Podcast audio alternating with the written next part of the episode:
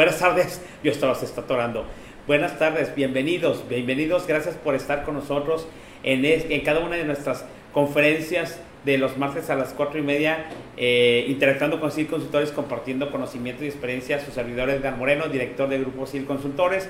Recuerden que tenemos eh, CIL Consultores, tenemos el CIL Training Center, tenemos este Marketing Media, que es lo que estamos haciendo el día de hoy, y tenemos eh, eh, el S Compliance, que es nuestro sistema que le recomendamos para la administración de, su, de su programa CityPad.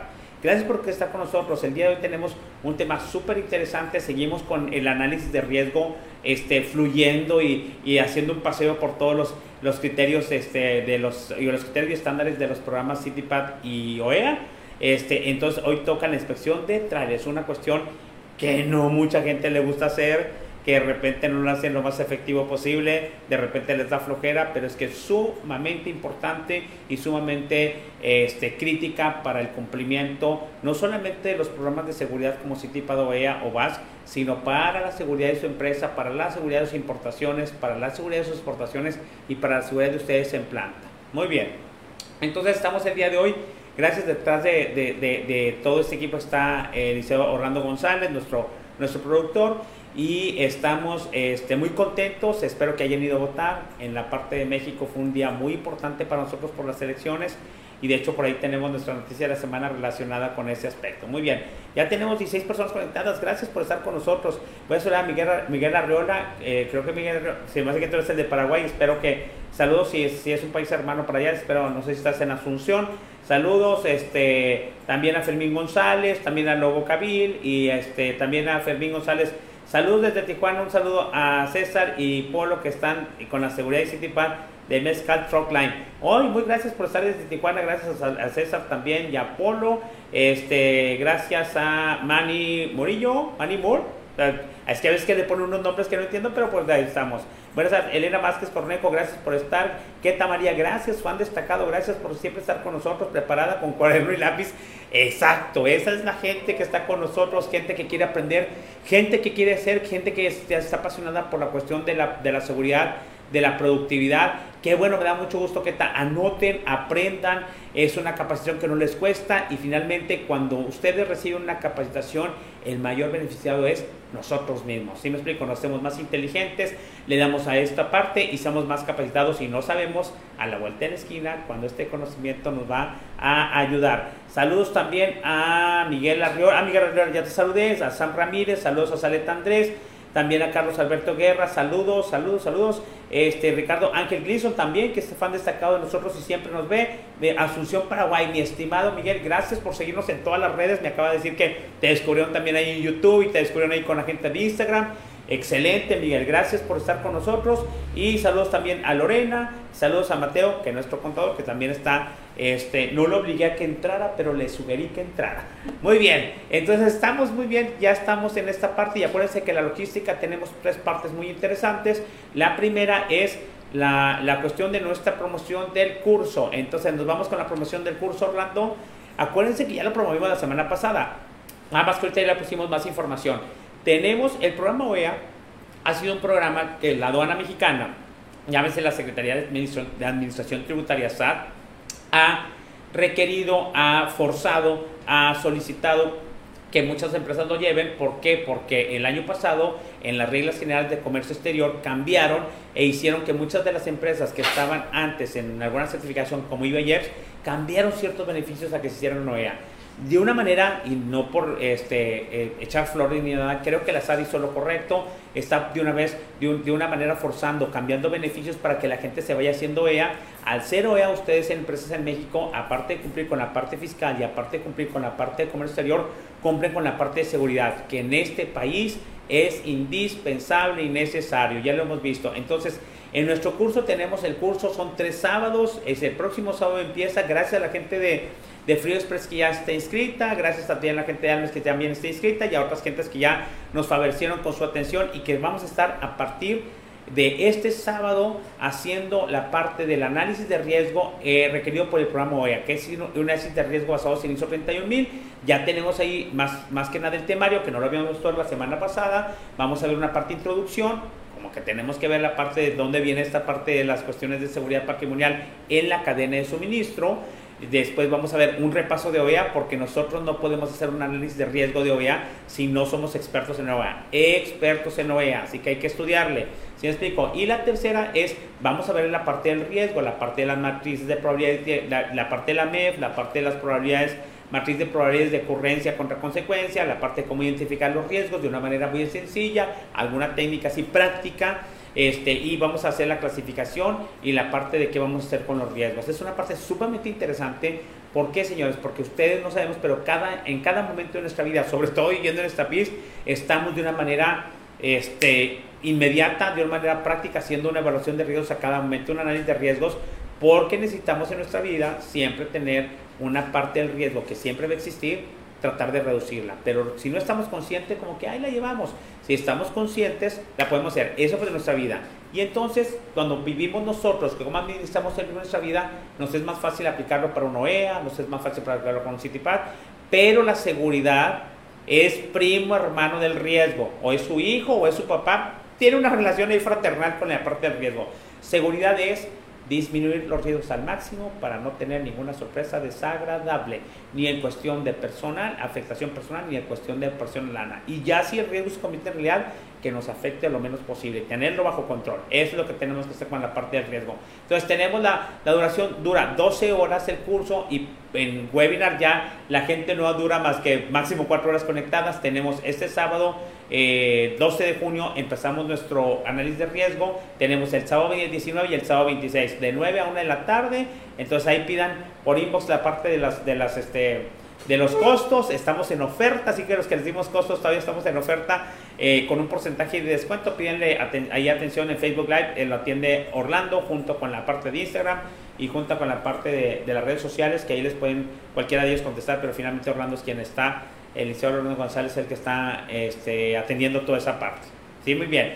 Entonces, los esperamos, espero, anímense, está muy bien, este, inclusive si no son eh, relaciones con OEA, el análisis de riesgo es una herramienta muy interesante, les digo, para toda la parte donde, donde este, elaboremos, incluso para nuestra vida, ¿sí me explico? Entonces es bien importante, sobre todo si vivimos en México, que eso es primordial.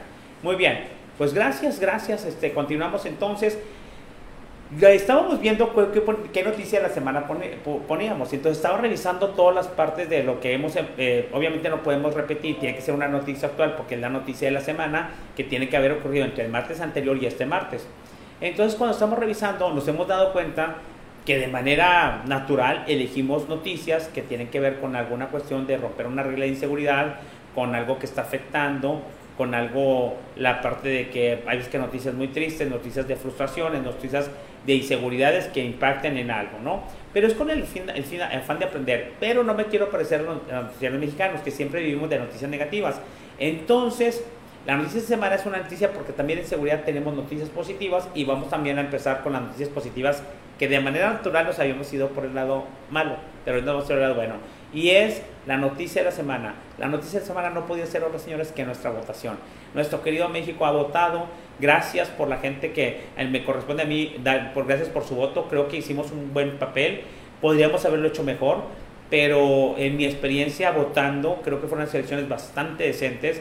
Fueron unas elecciones seguras, si me explico, a pesar de fueron unas elecciones seguras. Tuve la oportunidad de viajar por varias casillas o ahí, nada más por andar monitoreando la parte de, las cuestiones de seguridad, la gente tranquila fue a votar, este, hubo mucha participación, hubo mucha cuestión de, de válgame de seguridad, organización, gente participando, gente tratando de hacer algo positivo por la seguridad de este país, que es la parte de ser democráticos, la parte de no hacer chapuza, de no ser trampa, de ser derechos, de ser honestos, de ser responsables en esta parte que es la afectación de nuestra economía, ¿no? Y digo, ustedes ya saben, en nuestro querido Nuevo León, este, pues el candidato Samuel García es el que resultó con el favorecido, el favor de todos los, de todos los ciudadanos. Creo que el gobierno, eh, en la parte de la ciudadanía de Nuevo León, sigue castigando a la vieja política, como dice el candidato, como dice el nuevo gobernador, y ha castigado duramente. Entonces ya llevan 12 años y están en el poder, lo que era la, lo, que, lo que alguna vez fue la primera fuerza de política en nuestro país. Pero no nos metamos en política, aquí es cuestión de qué nos sirve para la cuestión de seguridad. Vamos a escuchar una noticia relacionada con esto que fue la votación, algunos ecos de la votación que también tenemos que estar algo informados en la parte de la votación y regresamos en un momento. Así la reacción del presidente hacia los números de Morena, pero ¿realmente le fue tan bien ese partido? Aquí vamos a detallar ese y otros aspectos eh, pues que no hayas podido darle seguimiento a los conteos del día de ayer. Te los vamos a presentar Ocho claves de la elección en esta infografía de Milenio 19. Ocho cosas que debes de saber este 7 de junio. Vamos a comenzar con la clave número uno, el equilibrio en San Lázaro. De acuerdo con la estimación más alta del conteo rápido del Instituto Nacional Electoral del INE, Morena obtendría hasta 203 diputaciones, el PAN hasta 117, el PRI hasta 75, el PRD 21, el Partido Verde obtendría 48, el PT un poco menos de 41 y finalmente está Movimiento Ciudadano con 27, pero ¿Cuál sería la diferencia de todos los partidos frente a los números que ostentan cada uno el día de hoy? Según este conteo, Morena tendría 50 curules menos, lo veíamos en la anterior lámina, 50 curules menos para llegar a 203. El PAN, por otro lado, ganaría 38 escaños, el PRI ganaría 26, el PRD ganaría solamente 10, el Partido Verde sumaría 37, el PT, por otro lado, perdería 6 y Movimiento Ciudadano ganaría 2. Así estaría cambiando de pues una legislatura a otra. Teniendo en cuenta estos números, Morena mantendría la mayoría absoluta o simple en San Lázaro, pero no la mayoría calificada, es decir, no dos terceras partes, ni siquiera echando mano de sus aliados, es decir, el Partido del Trabajo, que tiene seis eh, diputados menos, y tampoco el Partido Verde, que sí, tiene 37 diputados más. Si enfrentamos a las coaliciones de los diputados, podemos ver que Morena no logró su cometido. De la mano de sus aliados suma hasta 292 curules, mientras que el PAN, PRI y PRD sumarían 213, haciendo la previsión más alta que dio el INE, por eso la suma rebasa los 500. En paralelo a estas cifras aparece la clave número dos, ¿cuál es el fin de la chiquillada? Y es que a los partidos de nueva creación no les fue nada bien. El Partido Encuentro Solidario, por ejemplo, el PES, tiene una estimación de hasta seis diputaciones, es decir, menos 15 curules, mientras que para redes sociales progresistas y también Fuerza por México no se prevé ninguna, por lo que todos estos partidos, la chiquillada, perdería su registro. Debajo de ellos también aparecen las candidaturas independientes con el mismo pronóstico, por lo que este sector perdería la representación con menos de cuatro escaños. Justamente sobre las fuerzas en el Congreso habla la clave número tres, el destino de Francisco Javier García Cabeza de Vaca, el gobernador tamaulipeco. De acuerdo con el PREP del INE, PT y Morena serán la primera fuerza en el Congreso de Tamaulipas con 16 distritos ganados, mientras que el PAN solo se llevaría 6. Esto repercutiría directamente en el cobijo que le ha dado el legislativo local al gobernador Francisco García Cabeza de Vaca, luego de la lucha que mantiene con el gobierno federal en el tema específico de su fuero constitucional. Y ya que hablamos de los gobernadores, en este caso del de Tamaulipas, vamos a revisar la clave número cuatro, los nuevos gobiernos. ¿Qué gobernadores van a llegar? Según el PREP del INE, al corte de las 5 de la tarde, Movimiento de Regeneración Nacional se llevaría al menos 10 gubernaturas por una enorme diferencia. Junto con sus aliados lleva una clara ventaja en Baja California, Baja California Sur, en Colima, en Guerrero, en Nayarit, en Sinaloa, en Sonora, en Tlaxcala y en Zacatecas. Mientras que en Campeche y Michoacán el conteo va muy cerrado. El PAN se estaría llevando Querétaro y Chihuahua. Movimiento Ciudadano se llevaría en Nuevo León y en San Luis Potosí. Destaca el Partido del Trabajo en alianza con el Verde. De este nuevo mapa destaca también la paridad en los gobiernos estatales. De ahí parte la clave número 5, el Club de las Siete. Vamos a hablar de las gobernadoras la morenista Marina del Pilar en Baja California. Estaría Laida Sansores gobernando en Campeche, que es una elección todavía cerrada. Indira Vizcaíno en Colima, donde, bueno, todavía tiene una ventaja pues amplia, parece que irreversible. Evelyn Salgado, donde también hay una eh, ventaja pequeña estaría gobernando Guerrero. Lorena Cuellar haría lo mismo, es decir, gobernaría en Tlaxcala y la panista Maru Campos estaría gobernando en Chihuahua, junto con Claudia Sheinbaum, es decir, serían siete las mujeres que tendrían las riendas de una de las entidades, de estas entidades de la República Mexicana. Y ya que mencionamos a Claudia Sheinbaum, a la jefa de gobierno, pasamos a la clave número seis. Morena pierde en casa. De esto o en esto se basa esta eh, clave que tienes que aprender, es decir, de lo más importante para esta jornada electoral o esto, post jornada electoral.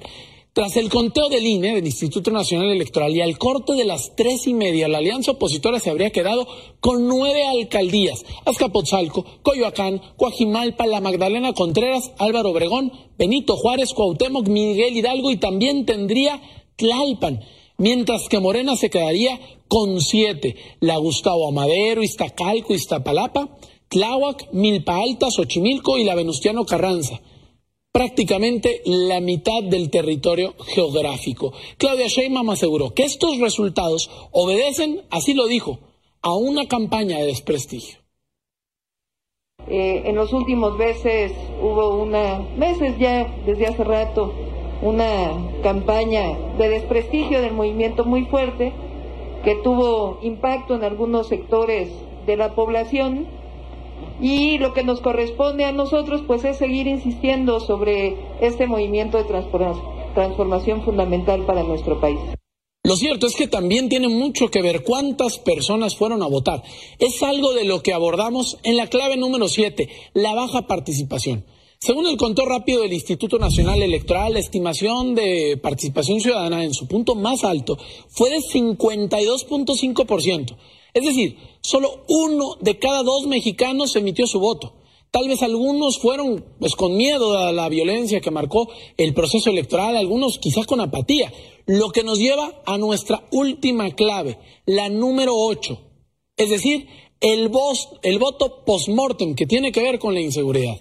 Y es que, aunque parezca difícil, de creer, René Tobar, aspirante de Movimiento Ciudadano a la alcaldía de Cazones en Veracruz, arrasó con más de 5 mil votos. ¿Por qué llama la atención y por qué digo? ¿Tiene que ver con la inseguridad? Pues este candidato ganador lamentablemente fue asesinado apenas 36 horas antes de que se llevaran a cabo los comicios. En fin, así pues, las ocho claves, importantísimas claves que tienes que saber una jornada posterior a la del 6 de julio. Pues ya, ya vemos, ya vemos en la parte, está muy político el asunto, porque obviamente estamos hablando de política, pero queremos rescatar aquí una cuestión relacionada con la cuestión de seguridad patrimonial. Primero, el, el, el como yo les digo siempre, la parte del, del, del, del, perímetro donde existe. En este caso es el perímetro de nuestro país. En nuestro país es el perímetro, ubíquenlo como una cerca grandota y lo que acaban de ocurrir son las votaciones en esta parte. Una de las cuestiones es que lo que vemos es que ahorita de un día para otro se pueden obtener resultados, hay muy buenos sistemas para sacar la PREP, para sacar la parte de los de, los resultados previos, si me explico, con un índice de confianza bastante alto, ya no hay sistemas que se apagaron, ya no hay gente que está pidiendo tu voto, ya no hay mucha gente que realmente se está amenazando porque te dediques aún a, a, votar por alguien más, si me explico. Los ciudadanos están bastante comprometidos. Yo vi muchas casillas donde incluso yo decía, ¿cómo es posible que la gente se quede así? Porque estaba un, un sol muy fuerte, por lo menos aquí en, en la ciudad de Nuevo León, en Monterrey y la gente con una lona y todo el día este, de voluntariado, desde el presidente Casilla hasta la gente que estaba de observador, este, cuidando los votos, haciendo una labor de ciudadanos muy, muy, este, muy buena y este, logrando que, que esta parte, que esta parte este, saliera muy bien, si me explico, que esta parte sugiera de una situación este, importante, de una situación confiable, se ha, se ha generado mucha confianza en los procesos de votación eh, la parte se ha hecho la parte segura, se ha hecho una parte sistemática en esto, en cuestión de la IT, la, la, información y tecnología que están implementando, la gente, la organización, seguramente detrás de ahí hay muchos procedimientos y muchos protocolos con los que se está formando esto. Entonces, toda esa parte de una labor muy importante en las cuales no, no, no cabe la inseguridad, al último dicen que ahí asesinaron y durante el proceso electoral hubo muchos, este, sustos, secuestros, asesinatos, pero fue la minoría de, lo que sucedió en todo el país. Sin embargo, ya la gente está haciendo, participando, estando involucrada, teniendo sistemas, estando la parte de revisando los, los protocolos, que se sigue el procedimiento, participando, creyendo, involucrándose en eso. Entonces, todas estas características, señores, que pasan en nuestro país en una elección política por la cuestión de la promoción, que este, voten, háganse responsables, este, se hagan una cuestión segura, etcétera. Si, si nosotros reflejamos eso al área o a las actividades de seguridad patrimonial de nuestra empresa, nos puede ir igual bien que las elecciones, aunque la, la participación dice que fue un 50%, es un buen porcentaje considerando que de dónde venimos en la parte de México, pero sí, ¿qué podemos aprender de ahí? Que nuestros procesos de seguridad, los que hagamos en seguridad, si hacemos simulacros, si hacemos capacitaciones, si hacemos este cursos, si hacemos este, este eh, campañas por cuestiones de promover la seguridad patrimonial en nuestras empresas, tiene que ser tener características como lo tuvo una elección como la que hicimos ayer, una característica donde sean sistemáticas, donde sean seguras, donde logremos el compromiso de la gente que ofrece la seguridad, donde logremos el compromiso también de la gente a la que nos proporciona la seguridad, de estar también comprometidos y no solamente exigiendo seguridad cuando nosotros ni siquiera participamos o ni siquiera somos buenos ciudadanos o buenos trabajadores en nuestra empresa que también promuevan las, cuestiones de seguridad. Yo siempre he cuestionado mucho que la seguridad es una corresponsabilidad de quien la provee, en este caso si es el guardia de seguridad, si es la persona, el, gerente de seguridad, si es la empresa, si es la que te provee, pero nosotros tenemos que cumplir con esa parte. Nosotros tenemos que dejar hacernos las inspecciones, nosotros debemos de registrarnos, nosotros debemos de traer nuestro café, nosotros debemos reportar alguna situación de anomalía, nosotros debemos tratar de, de ordenar todas las acciones preventivas que estén de nuestro lado para tratar de que ningún riesgo se convierta en un, en un riesgo se convierta en una parte de la cuestión de inseguridad en nuestra empresa, llámese de cualquiera, de safety o de security, etcétera. Entonces tiene que ser que sistemática, tenemos que participar, tenemos que seguir protocolos, tenemos que seguir los sistemas. ¿Por qué? Porque se establece con ese fin de lograr una cuestión segura, como aquí el, la, la, cuestión del INE, la cuestión del gobierno, dentro de todo lo malo que pudiera existir y que podemos criticar de nuestro gobierno, existe una parte donde eh, hay un Instituto Nacional Electoral, que espero que no lo desaparezcan, donde se forzaron, se, en combinación con los ciudadanos, hicieron la parte de, de la promoción, hicieron la cuestión de que la gente fuera a votar, hicieron la cuestión de ser una actividad de ir a votar bastante este, productiva, porque no era nada burocrático, digo, tardaba muy poco en la fila, estaba todo ordenado, la gente estaba participativa, te trataba muy amable, no había cuestiones inseguras de que te este, obligaran a votar por cierta o, cuarta, otra manera, que te, te forzaran a, a, a, votar por alguien que no querías. Entonces llevamos una parte de un camino bastante interesante y las votaciones así han sido por lo menos en los últimos eh, eh, ocasiones de votar, trienios o sexenios. A mí me ha tocado una buena experiencia que en la cual no me tocó de niño al acompañar a mis padres a la cuestión cuando eran las votaciones que era totalmente diferente. Entonces lo que podemos recordar es si nosotros que tenemos tener un evento, una situación, un proceso de éxito en seguridad, tenemos que sacar las mismas eh, las mismas cosas, tenemos que sacar, de, que aplicar los mismos criterios que aplicaron en las votaciones para que resulte de manera exitosa. Y es increíble que al final del día ya tienes un eh, eh, posible ganador con un 90 y pico de por ciento de confianza de que son las, este, las votaciones, este, es, la, es el número final, ¿sí me explico? Que salió y en el mismo día se van generando y se van haciendo los procesos y el proceso es muy fluido, el proceso es cero burocrático, el proceso es muy productivo, muy efectivo, se logra, se logra con la participación de quien provee la seguridad y de quien recibe la seguridad trabajando de manera en equipo y así creo que se deben hacer las cuestiones de seguridad. Entonces tenemos una cuestión bastante que aprender, me parece bueno, le voy un, una, una, palomita a, la gente que estuvo al frente de las votaciones, el INE, la parte incluso de la parte del gobierno, donde lograron unas votaciones en las cuales se respetó el voto y en las cuales creo que se va a respetar la cuestión de los ganadores en cada una de las diputaciones, ayuntamientos, la parte de las gobernaturas y hay varios momentos ahí, ya hay siete mujeres, eso me parece muy bueno como gobernadoras o como líderes de los gobiernos, si ¿sí me explico? Eh, San Lázaro la parte de los diputados se expandió, se hizo un poco ahí un, contrapeso con respecto a la oposición, lo cual todo el mundo vemos como sano, ¿sí me explico? La cuestión de que la gente pequeña ya no está, está la, la gente más grande, ¿sí me explico? Y la parte de la distribución en la cuestión de obligarnos a trabajar en equipo, obligarnos a negociar con cuestiones que no están tan, tan, este, tan, eh, que entienden realmente nuestro, nuestro proceder, ¿sí me explico? Y... Eh, eh, y, te, les comento que es bien importante la cuestión de man, mantener este tipo de relación, ¿no? Entonces, es bien importante, ahí nos vamos y ahí la dejamos. Y le continuamos con lo siguiente. Lo siguiente es esto.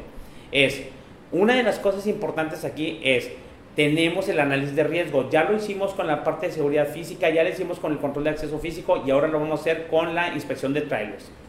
No lo quise enfocar directamente sobre la inspección de, de, compartimentos ocultos que nos vamos a ir por ahí, que es el que nos eh, pide este tipo de certificaciones. Aquí lo vamos a ir empezando como fue recorriendo en el tiempo los servicios de inspección de trailers. Cuando yo doy mis cursos siempre les digo, hubo, siempre ha habido inspección de trailers, la inspección de contenedores, llámese el trailer que sea, eh, contenedores, remolques, loboy, semiloboy, plataformas, etc. Muy bien. Entonces, ¿Qué inspecciones? Digo, ya había inspecciones, pero eran inspecciones relacionadas con la seguridad, con el safety, de poder hacer un embarque seguro en el, sentido que fuera asegurado para no tener un accidente, una cuestión de falla mecánica o una cuestión en la carretera. ¿Cuáles eran las inspecciones? Para hacer un análisis de riesgo, primero tenemos que conocer el proceso sobre el cual queremos hacer el análisis de riesgo. En este caso, si el proceso de la inspección si el proceso de inspección de trailers, entonces lo que vamos a hacer es analizar el proceso de inspección de trailers, conocerlo, dominarlo, analizarlo, para poder encontrar los riesgos que existen en ese proceso. No podemos emitir un riesgo o, emitir un hallazgo y saber qué riesgo representa si no conocemos el proceso. Entonces, primero conozcamos el, el proceso de inspección de trailers y voy a dar una, explicación general. Normalmente decíamos en el pasado la inspección de trailers que era, me voy a poner yo como empresa de manufactura y que viene un transportista a entregarme una caja cerrada, la típica caja cerrada que todos conocemos. ¿Qué es lo que pasa? Obviamente entraba la parte de la caja y normalmente la parte, en eso lo manejaba calidad, o ves que lo maneja calidad, entra la parte de calidad hacer una inspección antes que la gente de embarques lo pueda cargar. ¿Sí me explico? Vamos a suponer que es de producto terminado. Esa inspección de trailer normalmente era inspección para que, para que la caja o el, en este caso el remolque tuviera las condiciones para poderlo cargar, condiciones que me, me aseguraran de que no iba a haber un accidente, de que no iba a haber un problema con la caja, de que iba a estar en condiciones para trasladar, no sé, 100, 200, 300 kilómetros, etcétera. Y por ejemplo había varias pruebas. Había una prueba, por ejemplo, no sé, la prueba del piso. Hacían una prueba de piso para revisar el piso de madera por fuera, digo por dentro y luego por fuera, en la cuestión que estuviera picado, que la madera estuviera en buenas condiciones, que no estuviera que se fuera a asumir. Y analizábamos, ok, ¿por qué? Porque voy a, eh, a cargar a lo mejor metiendo, eh, hay veces que puedo eh, cargar metiendo las, las, las, piezas manualmente, como un machetero. Hay veces que tengo que utilizar un patín y hay veces que tengo que utilizar un montacargas que entre con el producto a, la parte de, del piso. Entonces, dependiendo qué proceso teníamos, tenía que tener una seguridad en el piso. Normalmente hay riesgos, ahorita les dimensiono por ahí. ¿Qué hacíamos también? La parte de revisión de los patines. Desganchaba la caja, se desgancha la caja, pone los patines de la caja y entonces muchas veces este es eh, un accesorio dentro de la caja, los patines, para la, cuestión de que sostenga la caja. Entonces, resistirá el peso, estoy cargando peso, estoy cargando volumen, esa, esa, esa pieza está en buenas condiciones, está bien engrasada, este, está bien bloqueada, está bien colocada, este, tiene cuántos, cuánta vida útil tiene. Entonces, ¿qué es lo que pasa? Cuando tenemos nosotros esa parte, lo que nosotros es, pues tenemos que estar físicamente, ¿por qué? Porque luego podemos tener un accidente o podemos tener una cuestión de un riesgo. ¿Sí me explico? Vamos a hablar antes accidente, el riesgo antes del impacto vamos a hablar del riesgo que existe. Entonces también normalmente mucha gente hacía la prueba de la oscuridad, ¿qué hacía? Eh, le pedía a alguien del área de embarques, a una persona que se encerrara y empezaba a ver todos los agujeros que había en la caja. Ok, si normalmente para qué los agujeros en la caja, ¿por qué? Porque puede tener una cuestión de un temporal, una cuestión de una lluvia y resulta con que el agua afecte el producto terminado o el producto que yo voy a embarcar. Entonces se convierte en riesgo porque pues si mi producto se afecta con la cuestión de la lluvia y tengo un temporal o no me quiero arriesgar o no quiero estar revisando cómo, si el día va a llover o no va a llover, entonces yo tomo un criterio para seleccionar la caja, tomo un criterio para seleccionar la caja en base al techo, en base al piso, en base si tiene agujeros, en base si funciona el patín, en base si tiene la famosa que, que decíamos antes que no había suspensión de aire, había una suspensión de aire y suspensión de muelles y vamos viendo en las condiciones. Incluso, ¿sabes qué? Tiene que estar limpia porque viene a cargar eh, una cuestión de producto perecedero, porque ves que las cajas eh, refrigeradas utilizan como cajas secas y después trae la cuestión de que huele mal o viene contaminada o viene con una cuestión de, de, de, algo que no es apropiado por lo que voy a, poner y se puede contaminar, contaminar. Entonces, todas esas pruebas, cuando vamos a hacer un análisis de riesgo, primero tienen que tener el proceso de inspección de trailers tiene la prueba de la oscuridad, tiene la prueba de los patines, tiene la prueba del piso, tiene la prueba de la parte de la limpieza, porque lo que voy a cargar es esto, voy a cargar peso, voy a cargar fruta, voy a cargar, es este, carga refrigerada, voy a cargar la parte de que va a ir, este, dime, de este, em, eh, normalmente dividida la carga de adelante para atrás y de atrás para adelante. ¿Sí me explico? Voy a tener la cuestión de, de este, este, este, este, esta, esta operación y entonces ahí en esta primera etapa, antes de que existiera CityPad y OE y todo el rollo, yo ya tenía una cuestión para hacer un análisis de riesgo. Y entonces, ¿qué es el riesgo?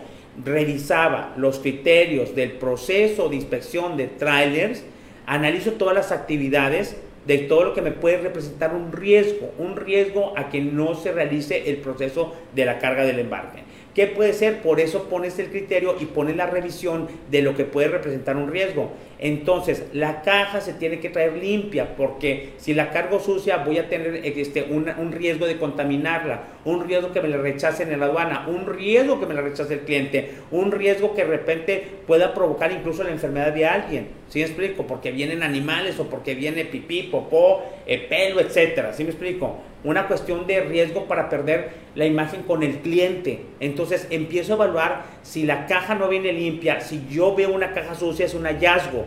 Y entonces sobre el hallazgo saco qué riesgos voy a tener si encuentro una caja sucia. Y ya les dije, imagen con el cliente, problemas en la aduana, problemas de que se contaminen, no soportar este, el, olor de la caja para poder yo, este, ¿cómo se llama? Eh, cargar el material. ¿Sí me explico? Ok.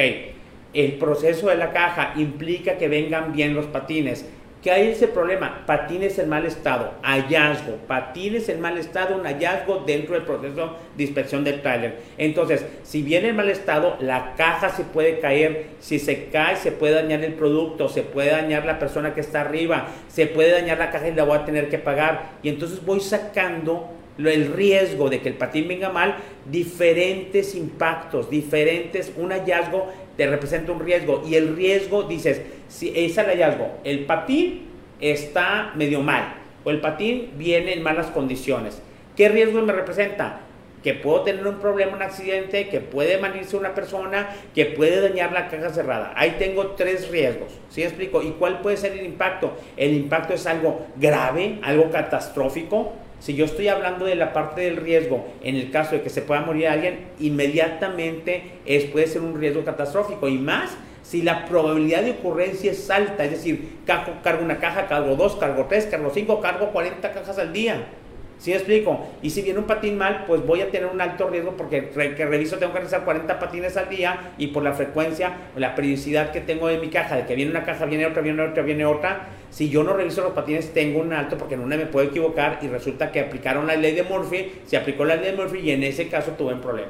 Entonces, repitiendo, siempre es Tener primero en mente la parte de que tenemos una cuestión del riesgo. Cuando tenemos un riesgo no nos vamos al riesgo directo, nos vamos a primero conocer el proceso, segundo, sobre los criterios en los que yo reviso ese proceso, ver si hay algún hallazgo, algo que encontré. ¿Sí me explico? Ok, decíamos, ok, hacemos la prueba de la oscuridad para encontrar si la caja tiene agujeros. ¿Sí me explico? Si la caja tiene agujeros, el riesgo de que se moje mi mercancía es alto porque tiene un chorro, parece constelaciones, está ahí todas las estrellas y todo el rollo. Entonces, ¿qué es lo que voy a poner? Voy a poner, tengo un riesgo alto, entonces yo voy a tener esa parte y voy a tener la parte de, la cuestión de la, de, la lluvia. Y me va a afectar. Y el riesgo que tenga es que voy a perder la mercancía, voy a perder el dinero, le va a llegar la mercancía dañada al cliente. Entonces, todo eso cuando lo mido es muy padre en la parte preventiva. La parte preventiva de seguridad es, estoy haciendo el análisis de riesgo para poner las medidas o para tratar de poner las medidas para hacer algo con ese riesgo. ¿Se acuerdan lo que teníamos que hacer con el riesgo? Ok. ¿Qué teníamos que hacer con el riesgo? El riesgo lo transfiero, el riesgo lo puedo evitar, el riesgo lo puedo reducir, el riesgo lo puedo asumir. ¿Sí me explico?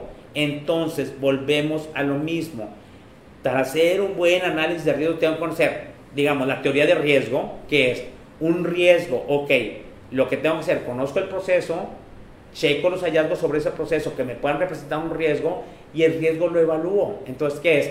¿Qué tan probable es que ocurra el riesgo como la matriz de riesgo, que todos de seguridad debemos de vivir con eso?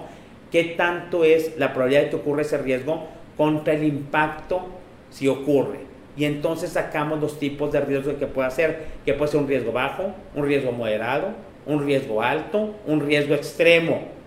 ¿Sí? Y con esos riesgos me va a provocar una situación, por ejemplo, o una cuestión de una decisión que tengo que tomar. Es un riesgo bajo, pues lo voy a aceptar. Pues a lo mejor vivo con el riesgo y ahí lo tengo. Un riesgo a lo mejor moderado, un riesgo, un riesgo moderado me va a representar una situación aceptable, una situación, este, por una cuestión, un riesgo moderado me va a provocar una situación, este, un poquito más que aceptable, ¿sí me explico? Un riesgo alto me va a representar una situación problemática, o por ejemplo, un riesgo bajo, puedo obtener una situación aceptable, un riesgo moderado, puedo una situación manejable, digamos, todavía lo puedo manejar, no me va a provocar tanta pérdida, a lo mejor económico de lana, probablemente, ¿sí me explico? Un riesgo alto, híjole, ahí la cuestión es de la situación se puede poner candente, se puede poner problemática si ese riesgo se convierte en realidad. Un riesgo eh, alto, un riesgo extremo, un riesgo extremo, si se convierte en realidad, voy a tener un problema muy fuerte, una situación que yo no puedo aceptar. Y entonces cuando uno decide cómo hacerlas. Eso nos tiene que quedar claro, señores, porque luego no sabemos qué hacer y que la probabilidad de la ocurrencia es muy sencillo. Probabilidad contra ocurrencia y entonces determino la parte de qué tipo de riesgo tengo y qué situación me puede provocar. Con eso yo decido. Tengo recursos, lo hago, lo acepto. Este, el, riesgo es tan pequeñito y tan poco probable que el, vivo con el riesgo. Como yo le decía, manejamos un carro, tengo un riesgo de tener un accidente, claro, todos los días que maneje, pero le voy reduciendo el riesgo y voy a reducirlo porque voy a manejar, pero voy a manejar bien y voy a reducir el riesgo poniendo las medidas de seguridad que debo de tener. Aún así tengo una prioridad, pero muy pequeñita de hacer eso. ¿Sí? Eso es lo que tengo que hacer. Número dos, la parte que yo tenga esa parte de riesgo, vámonos a las siguientes inspecciones. Durante mucho tiempo y mientras la situación estuvo segura en el mundo, o hasta cierto punto segura, la evaluación de riesgo existía, a lo mejor no le poníamos tanta atención más que si teníamos un accidente o si nos moría alguien, viene a colación la parte del 9-11, que es el septiembre, en septiembre, el, septiembre 11, 11 de septiembre del 2001, donde cambió toda la seguridad de Estados Unidos, sale la parte del CityPad, sale la parte, se promueve más la parte de OEA, que el OEA existía por la cuestión del terrorismo. Empieza una situación de inseguridad que se empezó a poner en todas las partes del mundo, en nuestro país ya estaba, se agudizó y entonces entran las inspecciones, además de la que se acaba de mencionar, que siempre habían existido, las inspecciones de compartimentos ocultos. Las inspecciones de compartimentos ocultos es una forma en que la aduana de Estados Unidos realiza una inspección con puntos que ellos consideran vulnerables en base a una estadística de lo que han encontrado ellos a su entrada a su país y entonces decidimos, ¿sabes qué? Hay que revisar el motor, hay que revisar las llantas de esta manera, hay que revisar la parte del camarote, hay que revisar la parte del tráiler, hay que revisar la parte de, las puertas, hay que revisar por qué, porque es donde yo he tenido más contaminación. Entonces ya tenemos los criterios. Las llantas deben de decir, si encuentro las llantas o suena de esta manera, puede representar un riesgo que venga contaminada. Si realmente veo los mecanismos de bloqueo medios alterados, puede ser de que de repente eh, le puedan mover y de repente puedan abrir la puerta y meterle algo. Si yo veo que la parte de las, de, las al, hacerle el, tocar con el mazo o con los, nudillos, la, parte de, los, de, las, este, de las paredes de una caja cerrada, puede ser que tenga riesgo de que esté con algo ahí indeseable en alguna de las paredes. ¿Sí me explico? Entonces voy revisando los 18 puntos de inspección, que ahora son 18, porque ahí la parte de seguridad agrícola. Y entonces, así como en la inspección antes de CityPad era, ¿no? que criterio 1 la limpieza, criterio 2 los patines, criterio 3 el piso, criterio 4 las condiciones de las cajas, criterio 5 la parte del mecanismo con el que se cierra la caja, CityPad estableció 18 puntos, 17 puntos de inspección. ¿Sí? Entonces, en cada uno se revisa de cierta manera porque puede representar un riesgo para la parte de la empresa y puede representar un riesgo para la cuestión del embarque hacia Estados Unidos. Por lo tanto, en los hallazgos podemos encontrar, hijo, ¿sabes qué? Ahí les va, una cuestión. En una auditoría, conocer el proceso de los 17 inspección de compartimientos ocultos de los 17 puntos de inspección. Lo debo de conocer muy bien para poder yo tener la habilidad de encontrar algo raro. Ok, una vez yo estaba revisando la parte de una, en una auditoría y estaba una persona, un, guard, un oficial de seguridad, un oficial, Si se fijan que ya estoy diciendo oficial, dándoles el honor que merecen a la gente de los guardias de este país, un oficial de seguridad estaba haciendo una inspección de compartimentos ocultos. Entonces lo estaba haciendo de tal manera que realmente la forma que lo hacía, como estaba revisando las llantas, como estaba revisando el espejo, con el celular lado, lo estaba haciendo de una manera efectiva. Entonces yo le dije a uno de mis colegas, él está haciendo una inspección de compartimentos efectiva por esto, esto y esto. Estoy encontrando que está utilizando el celular, estoy encontrando que no está revisando el espejo, estoy encontrando que realmente está golpeando de manera mal ahí la, la caja cerrada. Entonces, ¿qué riesgo representa? Representa un riesgo. Representa al no hacer de manera efectiva la inspección de compartimentos ocultos, que es un proceso que yo ya conozco, entonces la parte de la forma que está haciendo, la parte de la inspección de compartimentos ocultos, lo que me está provocando es lo siguiente, que eso puede representar riesgo. Este hallazgo, el guardia, el oficial de seguridad no está realizando la inspección de compartimentos ocultos de manera efectiva, entonces tengo el riesgo de que vaya a poder tener un problema en la aduana, probablemente un embarque contaminado, pueda tener la parte de que no revisé bien, a lo mejor me van a en la, en la aduana con una cuestión de que le encuentren ahí algo cuando lo pasen el rojo en Estados Unidos. ¿Sí? Entonces voy a tener una multa, puedo tener que me tengan la caja, puedo tener que me hagan una inspección, eh, la inspección donde me bajan toda la mercancía, puedo tener que tener un embarque contaminado. Entonces tengo un riesgo y ese riesgo, el hallazgo me representa un riesgo y el riesgo me puede representar algo malo, porque puede ser bajo, puede ser moderado, puede ser alto, puede ser extremo, con una consecuencia desde, desde una consecuencia tranquila hasta con una, una consecuencia catastrófica. ¿Sí me explico? Entonces, yo tengo que revisar eso. Entonces, la inspección de compartimentos ocultos, que es otra de las inspecciones que normalmente una empresa certificada, aparte de las que ya mencioné, de revisar las condiciones físicas y mecánicas de la caja, pues yo les digo, si ya tienes otra inspección que hacer y es empresa certificada, ya hacías las primeras inspecciones, hazlas con el mismo checklist la siguiente inspección. La inspección, no hagas una inspección mecánico-física y una inspección de compartimentos ocultos. Y en el mismo proceso revisas cuáles son los criterios de hallazgo y los hallazgos representan, no todos los hallazgos representan un riesgo. ¿Sí me explico? O son tan pequeñitos que representan un riesgo muy pequeñito que ni siquiera vale la pena evaluarlo pero sí los riesgos que yo considero a lo mejor que van de moderado hacia, hacia la parte del, del riesgo este, alto o del riesgo extremo. ¿Sí? Entonces, en inspección de compartimentos ocultos, el que una persona no lo lleve a cabo de manera efectiva, o que no sepa por qué la está haciendo, o que no la grabó, o que no lleve el checklist, todo representa un riesgo pequeñito, ¿no? Ok, vamos a suponer, hacen inspección de compartimentos ocultos, otra vez, una empresa certificada CITIPAD o EA y no llevo el checklist, no está documentado. Vamos a suponer que no lo hace. ¿Qué pasa si no están llenando bien o no llenan, no la documentan? ¿Tienen un problema con el mar contaminado? Soy una empresa certificada, la evidencia habla. ¿En dónde está la evidencia que hiciste la inspección de compartimentos ocultos? No, pero sí la hice. Sí, compadre, pero si tú estás haciendo una inspección de compartimentos ocultos en la cual no tienes un checklist o el checklist está muy mal hecho o muy mal revisado o no lo hiciste, vas a tener un problema porque no tienes la evidencia que estás haciendo, la evidencia documental necesaria en tu sistema de gestión de seguridad. ¿Sí? Ahorita Citipad está diciendo que haga la inspección de compartimentos ocultos, le pongas el sello y se lo mandas al cliente, tú como empresa manufacturera, antes de que salga el camión de tu empresa. Entonces, ¿qué es lo que pasa? No la documento, si tú no documentas, yo conozco muy bien el proceso de inspección de compartimentos ocultos yo no lo documento, entonces si no lo documento, lo que voy a hacer es lo siguiente, voy a puedo tener un problema, tengo un riesgo, un riesgo de que si encuentran algo contaminado o me piden una evidencia, no voy a cumplir con el cliente, voy a tener mala imagen con el cliente, voy a tener mala imagen con la aduana y voy a tener una cuestión de, a lo mejor un regaño, ¿sí explico? O una cuestión, en cuestión de auditoría que yo tengo un problema. Entonces te represento un riesgo y el riesgo, si es bajo, medio, o alto, lo voy a hacer, transferir, lo voy a evitar lo voy a reducir, lo voy a asumir. ¿Sí? Entonces, normalmente, esas son las cuestiones que tenemos que revisar. Tenemos una cuestión de una inspección, chequenlos. Entonces, el proceso de, inspección de planes en la parte de CITIPAN, ahí va también con la colocación de sellos.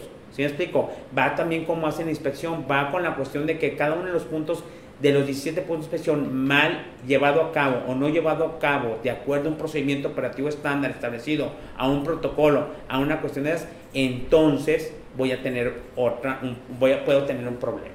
¿sí?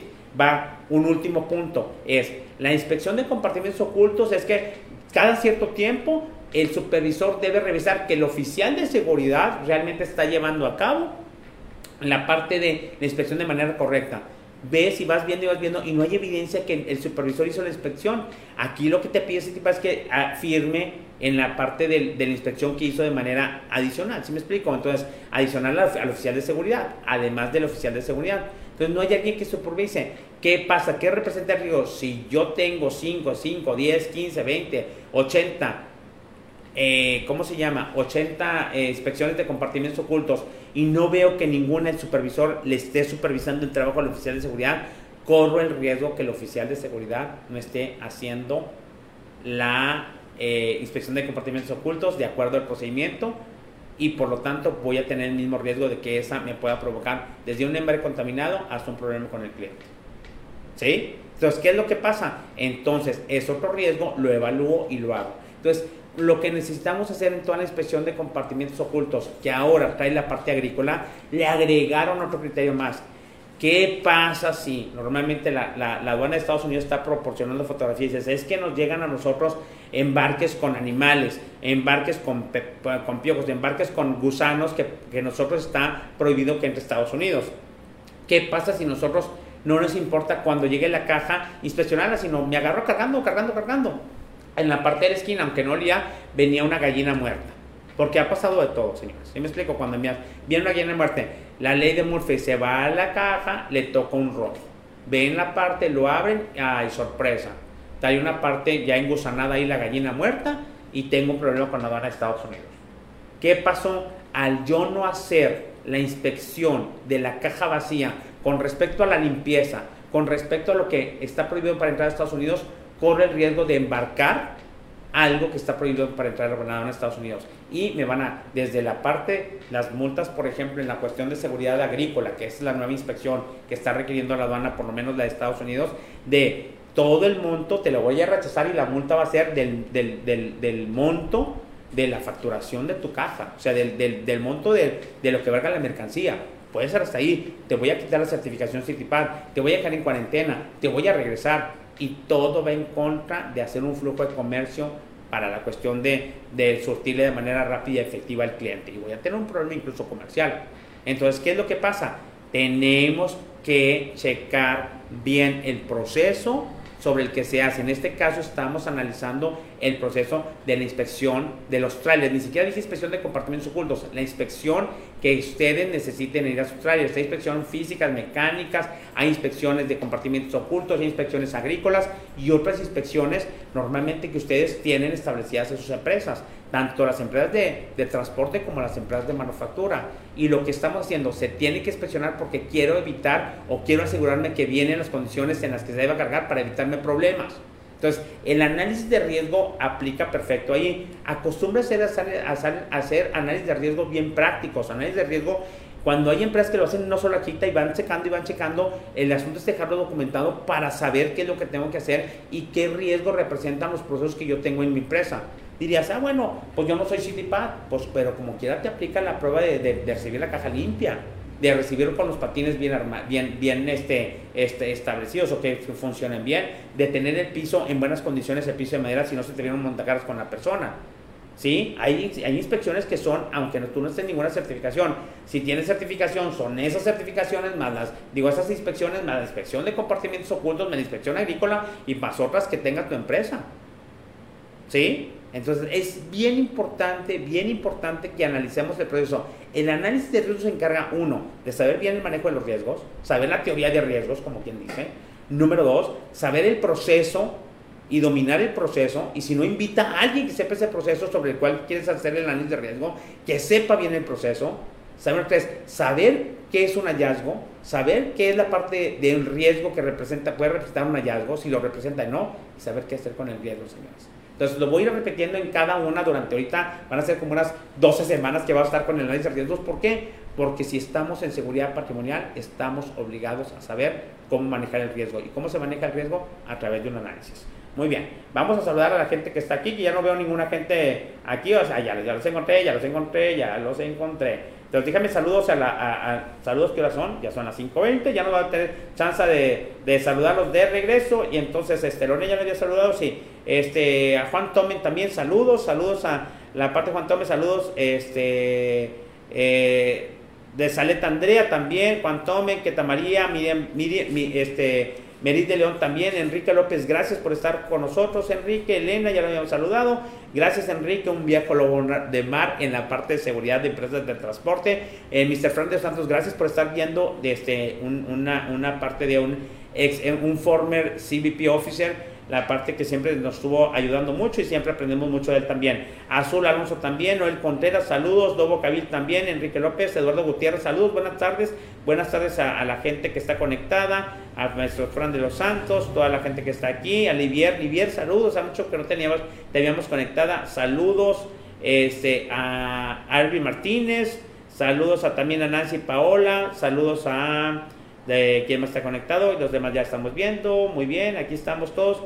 Saludos a Sakuraba Atemi, Sakuraba Atemi, a lo mejor es a, la parte de la cuestión dental. Kevin, Kevin Montes, saludos a Diana Kevin Montes, a Nora también, gracias, saludos Nora, hasta la parte, espero que veas por otro lado la parte del capítulo de autosabotaje que tenemos en nuestro otro canal, también San Ramírez, gracias, Fernando Gallegos, gracias, por allá nos estamos viendo, mira, me viene igual, entonces para allá nos vemos en Magna Power Training día de mañana para continuar ahí el ejercicio que estamos dando y con las este, con los, los, puntos de vista tan interesantes contigo, Fernando, eh, donde aprendemos. dar saludos al señor Lucio Barragán, también Lucio, mi estimado, gracias por, por participarnos y compartirnos también todos tus conocimientos. Un abrazo y eh, saludos a la gente que está aquí, Saleta de A, Carlos Alberto Guerra, mm, Mota, ¿qué tiempo tiene duración o un, tiene duración una caja?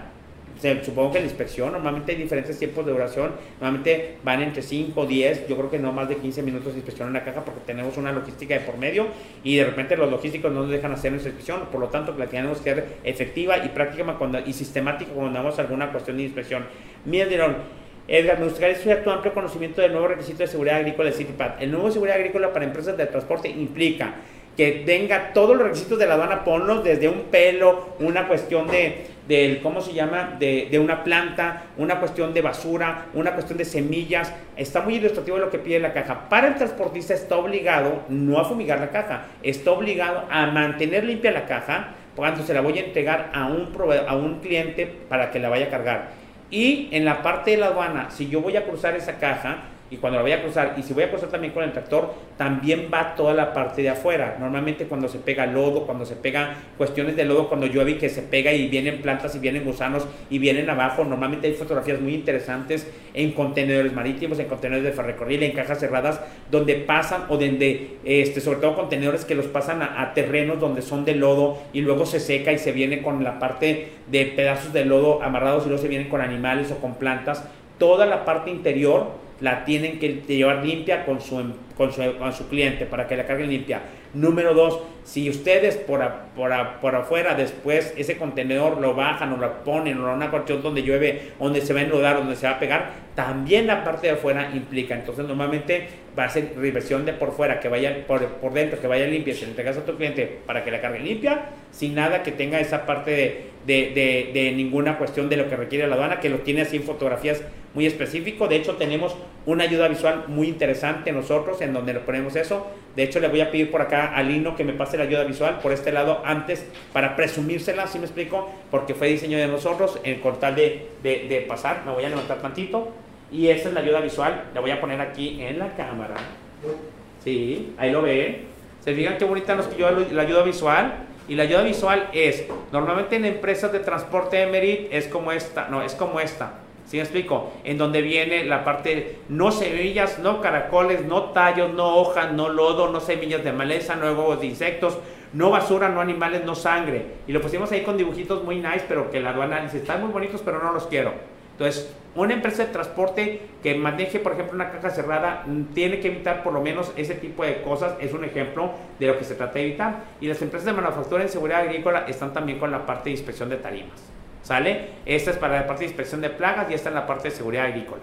Nosotros comercializamos estas ayudas visuales, las pueden comprar con nosotros, ahí se las piden en Orlando, están en Trovicel y están en, este, en papel bond y están en diferentes presentaciones y en diferentes medidas para que la pongan y acuérdense, no sean malos, pongan ayuda visual a la gente que está haciendo la, la labor de, de, inspección para que la ayuden. Una imagen dice más que mil palabras y muchas veces en lugar de revisar el procedimiento, pues revisamos mejor la parte de la ayuda visual. ¿Sale? Está muy bien. Este Fermín González, saludos. Saleta Álvarez. Este, Román Solís, mi estimado Román de Prosol, a ver cuándo nos acompañas, no sé cuándo vas a regresar, donde estás allá por las horas Cárdenas, espero que te esté yendo muy bien, mucho cuidado por el de ya. La seguridad vehículos es evitar el ingreso a Estados Unidos de plagas, no debe tener restos de insectos en el frente del camión, cabina, operador limpia, loder, eh, operador limpia, loderas, soqueteras, encaje y tractor, y no debe tener residuos de cargas anteriores en interior de caja. Excelente, mi estimado Román, como extraño que nos tengas aquí, pero gracias por tu comentario, a razón de lo que también decía Merit, y lo que dijo Román se resume en esta ayuda visual que les acabamos de dar. Héctor Motango, un abrazo, gracias por estar con nosotros también, Héctor. Diana Burguello también, saludos desde Sinaloa, un abrazo, Diana, también para ti desde Sinaloa. Saludos, Fernando Zavala, también es alumno muy padre, de, muy, muy, muy, este, muy aplicado en la parte de, la UERN. También se debe tener un plan de acción en la detección del hallazgo. Claro que sí, se debe tener un plan de acción. Por la parte del hallazgo tenemos que determinar qué hacemos, que es transfiero, evito la parte del riesgo, qué es lo que voy a hacer, qué medidas voy a aplicar para reducirlo. Si voy a reducir el riesgo, tengo que aplicar medidas de seguridad para reducir el riesgo. Ya sé a lo que te refieres también, Manny, que me parece bastante buena tu aportación. Julisa López, saludos, Cristian Delante también. Cristian, ya que te conozco, no sé si te vi por ahí en una empresa de transporte, pero saludos. Gracias, gracias también a Meridian, excelente. Y para el World, eh, eh, World, Process Management no, nos, nos, aplica a los socios comerciales, a los socios comerciales se aplica y es esta parte, Meridian. El WPM es esta parte. Es toda la parte de tarimas y es la parte de la NIMF 15, la norma que tienen que cumplir y es para todas las empresas de manufactura. Entonces ahí les aplica a la parte de ustedes o al transporte si manejan a lo mejor postes en una plataforma o si maneja eh, madera para bloquear las plataformas, para bloquear la, mercancía que va sobre las plataformas también les aplica a ustedes. Y en manufactura les aplica a toda la gente que maneja cualquier material de empaque que va para Estados Unidos. Una tarima, muchos piensan que es la tarima nada más. En la tarima es la parte de, de, los guacales, las cajas cerradas de, de madera, así me explico? Las cajas de rejillas, por ejemplo, donde ponen a veces la fruta que se exporta a Estados Unidos todo el material de madera que utilicen de empaque, ese con ese van para la parte de Estados Unidos, tienen que poner, y ahí es todo el control de plagas, la control de sellos de las tarimas, y viene toda una, este, que serie de requisitos que pueden revisar en la cuestión de la Semarnat, la norma 144 o la NIF 15, que es la norma eh, a nivel mundial. Muy bien, creo que ya saludé a todo el mundo, creo que ya estamos completos, creo que ya este puede terminar. Muy bien, son cinco y media, no les quito más de tiempo porque sé que algunos están tomando un poquito de tiempo su trabajo, pero díganle a sus jefes que están en un curso de capacitación y que no les está costando, entonces pues me parece excelente. Yo creo que con esto terminamos, señores. La próxima semana continuamos con el, el, análisis de riesgo y va a ser en la parte de recursos humanos. Entonces va a estar bastante interesante porque acuérdense que el riesgo está en todas partes y nuestra inteligencia de estar smart. Ahora sí el concepto Smart Security nos indica que debemos de analizar el riesgo para evitar sorpresas desagradables. Muy bien, me despido, les mando un abrazo, Dios los bendiga, los cuide y nos vemos la próxima semana. Acuérdense que estamos en Facebook a través de, de, con la cuenta de Edgar Moreno, mándense, yo acepto las invitaciones y de SIL Consultores. Estamos en LinkedIn como Edgar Moreno y como SIL Consultores. Estamos en YouTube, estamos en Instagram y estamos en la parte de los podcasts. Estamos en Anchor, en Google Podcast, estamos en Spotify y estamos en este en iTunes. Siempre se me olvida uno, pero ya me recuerdo hablando. En iTunes. Síganos en redes sociales, denle like, formen parte de esta comunidad inteligente, en la parte inteligente, apasionada y segura, logística y productiva. Les mando un abrazo, Dios los bendiga y nos vemos la próxima semana.